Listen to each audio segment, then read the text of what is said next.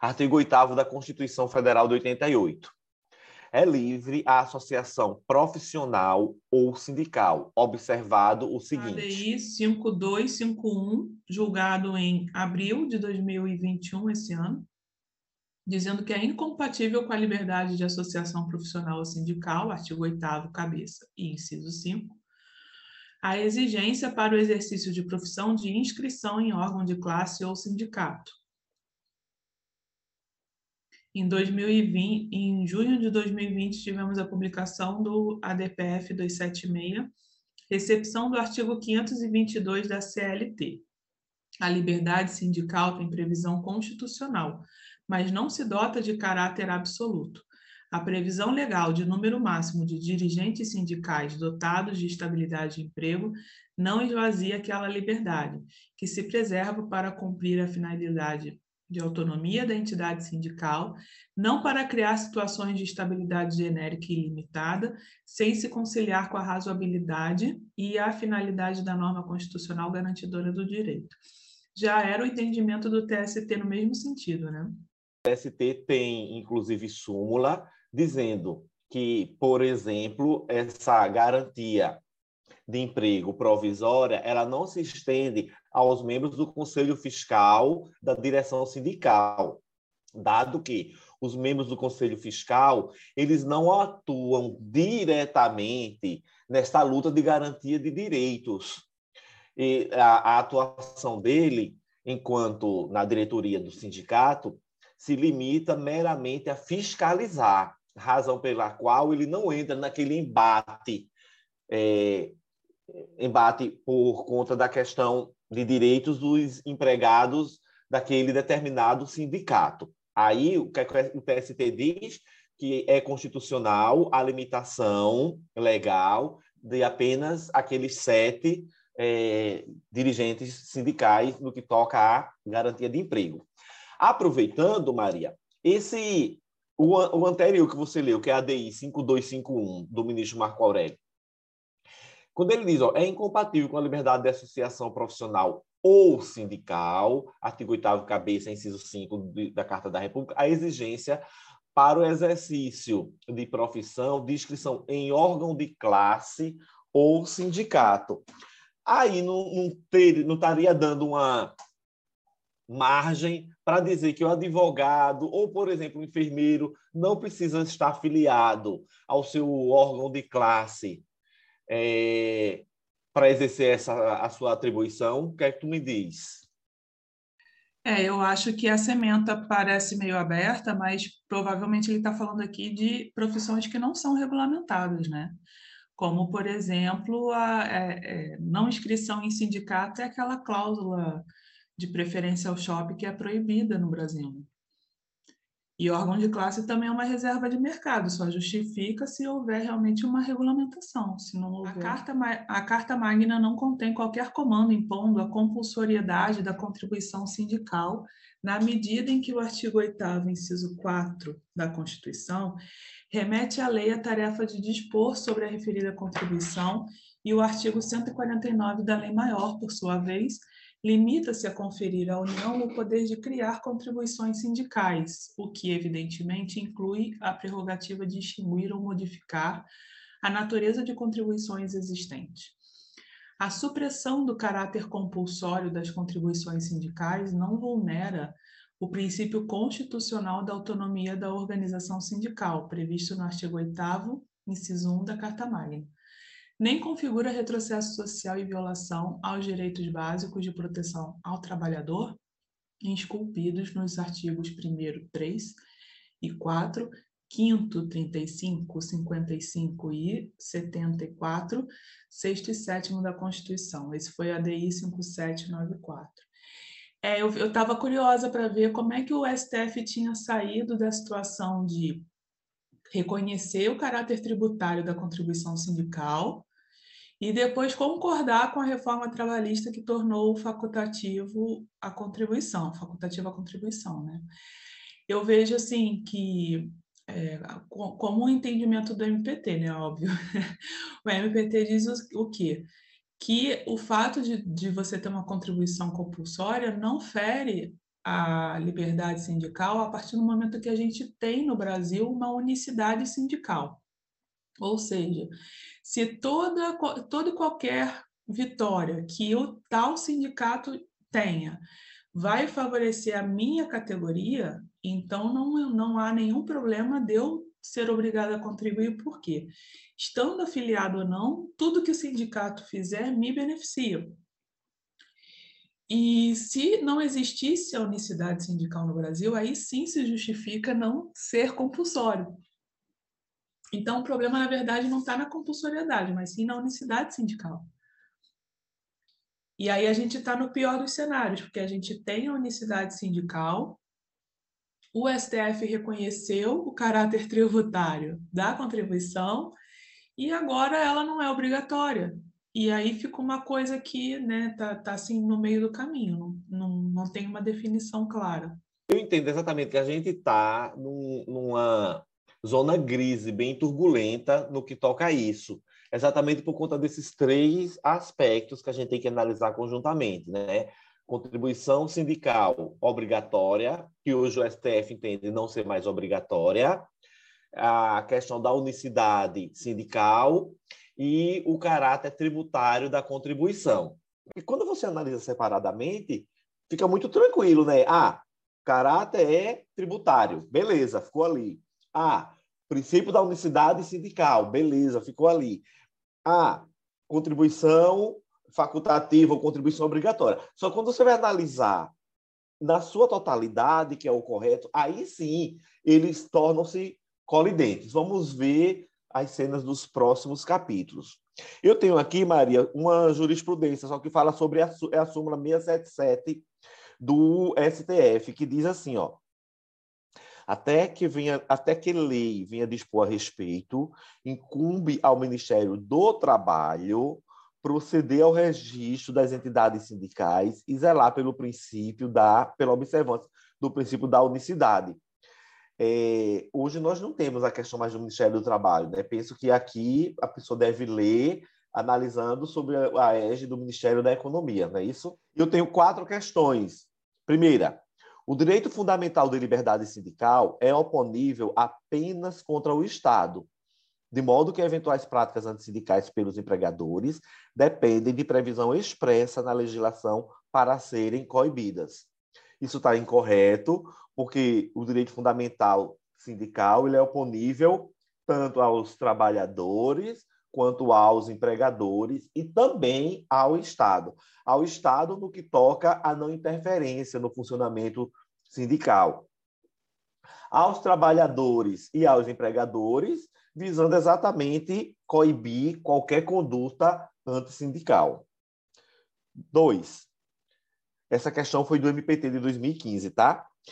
Pode-se afirmar que o sindicalismo brasileiro carece de liberdade sindical plena, porque a Constituição da República veda a criação de mais de uma organização sindical em qualquer grau, representativa da categoria profissional econômica na mesma base territorial. Trabalhadores e empregadores contribuem compulsoriamente para o custeio das entidades sindicais representativas.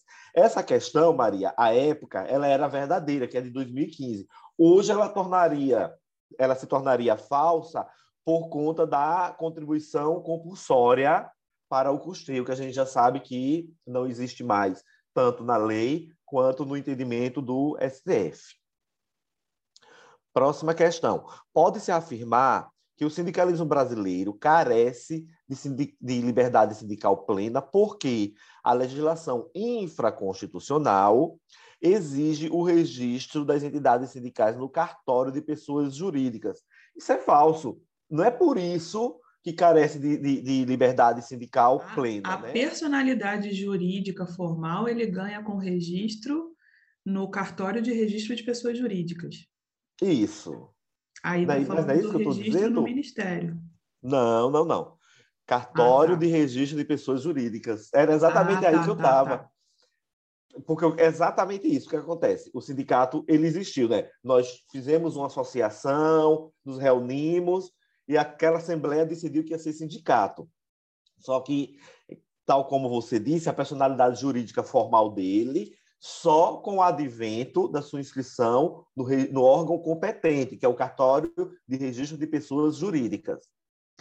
Só que isso aí não tem nada a ver com liberdade sindical plena. Concorda comigo? Isso aí é apenas uma formalidade exigida para que a pessoa jurídica ela possa existir de fato e de direito no mundo jurídico.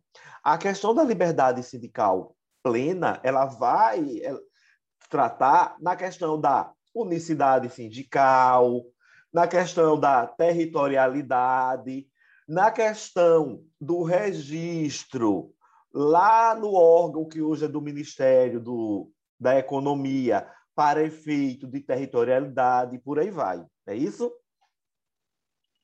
Isso. Aí, se fosse falando do registro no, sindic... no Ministério, aí poderia até levar mais ao erro de achar que isso fere realmente. Mas aí, eu, a, qual é a justificativa? É, é não ferir a unicidade sindical.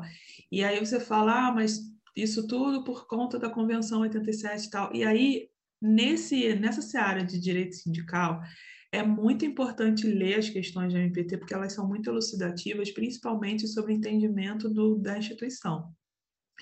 E tem uma questão que eu não lembro qual, nem, nem tenho ela aqui, não sei de onde ela veio, que ela diz algo em torno disso, que é a, a OIT, em nenhuma das suas convenções, exige a adoção da pluralidade sindical, expressamente. Nenhuma delas. Na verdade, a pluralidade sindical seria o mais indicado para favorecer a liberdade sindical, mas isso não está expresso nas convenções. Né? Então, assim, o fato de ter unicidade sindical não tem a ver com a liberdade sindical ou com a autonomia do sindicato, né? Mas, mas é claro que na prática a gente fica numa situação igual você relatou, né? Muitos não se sentem representados, por isso não querem se filiar. Mas a partir do momento que a decisão alcança todos, seria a justa contribuição. E se não contribuindo aquela decisão boa não me alcançar, eu me sinto obrigada a me filiar. Então, aí sim eu posso dizer que há uma afronta à liberdade sindical, por exemplo. Então, é um assunto que deve ser analisado realmente no seu, na sua amplitude, né? Para a gente chegar numa decisão coerente.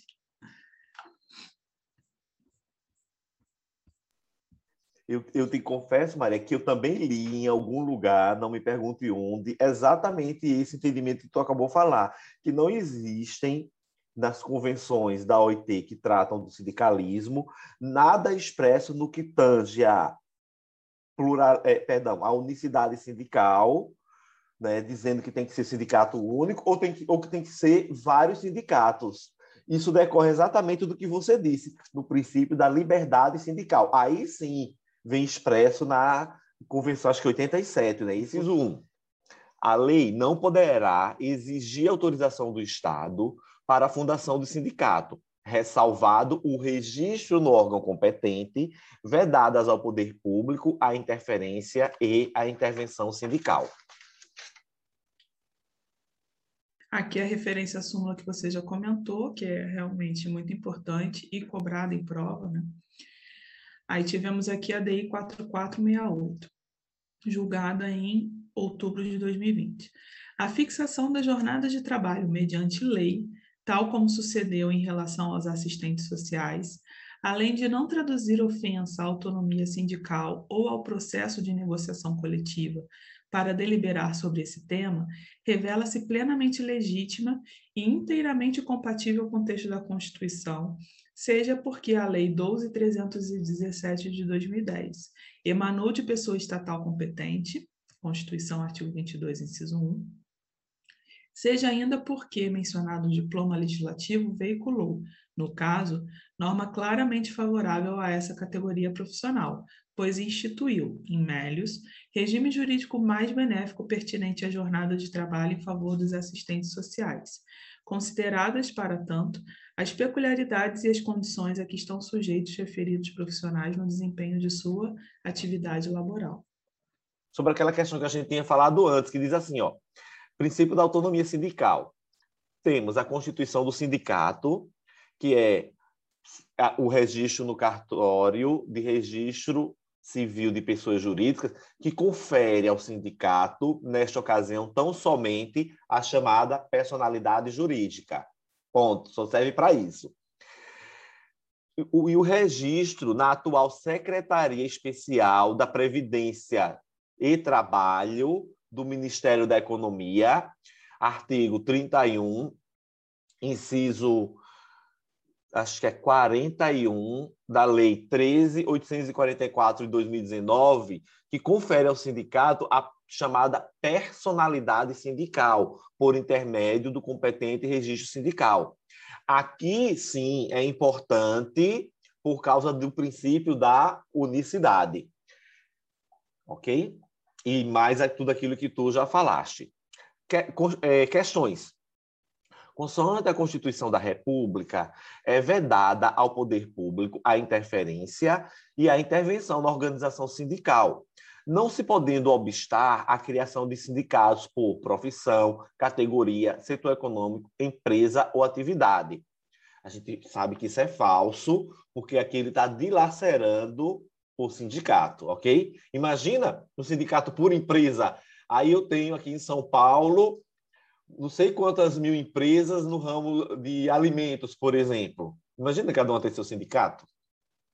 Dois, a fundação de sindicato não mais depende de autorização governamental e sua organização e administração não ficam sujeitas à interferência do poder público, ressalvada a hipótese de intervenção por interesse de segurança nacional falsa, porque a Constituição não faz essa ressalva de intervenção por questão de segurança nacional. Pelo contrário, a Constituição ela proíbe essa intervenção.